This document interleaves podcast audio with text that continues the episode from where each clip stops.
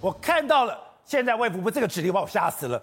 台北、新北、基隆、桃园应变医院在三日内恢复开设急性一般的总数百分之二十，作为专责病房，而而且不止哦，一般的医院北北基桃、宜兰、新竹县市还有苗栗县，你其他医院要拿出五趴的病房，全部做战备之用。让那抽抽多少？大概抽一千床来为因应这个欧美狂的病，有这么紧张吗？真的是非常非常紧张，因为现在其实有一点多点开花的味道。我们第一个以为只有桃园机场群聚，对不对？抱歉，桃园机场跟台北北部啦，吼，有一些所谓防疫旅馆都有在开花。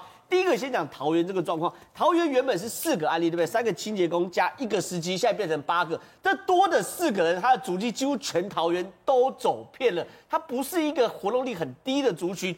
然后呢，他们不止族群很高，活动力很高。他们呢，因为在过程中这个防疫的意识已经下降了。比如说，他们有人现在被怀疑是在搭乘这个所谓上下班的接驳车的时候呢，被感染了。为什么？原因很简单，他们说现在之前很很盯紧啊，要梅花座啊，跑着过，现在都随便坐，就是说坐在一起也没有关系等等的。然后呢，其中不是有一个人吗？跑去这个所谓的金赏歌友会吗？现在去问这个金赏歌友会，我就想不清楚为什么歌友会有八八九百一千个人，对不对？原来金赏歌友会里面有九个分会啊，九个社团，有什么健行的、歌唱的、舞蹈的、乒乓的、羽球的，其一大堆。那这个岁末年终他们就去啊。第一个，很多人都没戴口罩，对不对？因为都在吃饭嘛，对不对？所以没戴口罩也不能怪他们，可是也没有实名制啊。所以后来呢，就说有进来是有消毒，可是防疫也不落实。所以台湾确实哦，确实有一段时间我们是很盯紧的，但因为我这几个月又没有疫情，大家好像这戒心，日子还是要过，日子还是要过，日子还是要过。结果呢，其中有一位确诊的清洁工，除了有去机场歌友会之外呢，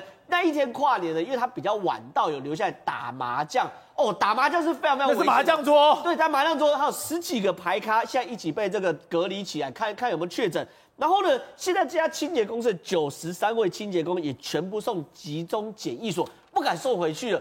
然后呢，这个东这个疫情还有一个人超级紧张，郑文灿超级紧张。郑文灿如果这是在出事，他真的会完蛋。所以你看啊、哦，他现在非常非常盯紧的，每一天都 po 脸书啊。然后呢，他现在也把整个防疫不算升级，就是防疫的紧度提高了。第一个啊，他叫卫生局进驻了这个防疫旅馆，因为现在我们发现嘛，有四分之一四家有一家防疫旅馆是乱搞的嘛，对不对？所以呢，卫生局进驻防疫旅馆，不要再出包了。然后呢，整个桃园外出要戴口罩，吃饭除外。然后呢，哎，学侯友宜做的社区的筛检站，就类似那种快筛、快打部队一样，就是希望可以控制下来。然后另外一个呢，王必胜，王必胜也到第一线，对不对？王必胜也开始 po 脸书了，开始报告进度了。所以这次疫情其实对我们来说是一个公卫事件，其实对很多政治人物来说是政治事件哦。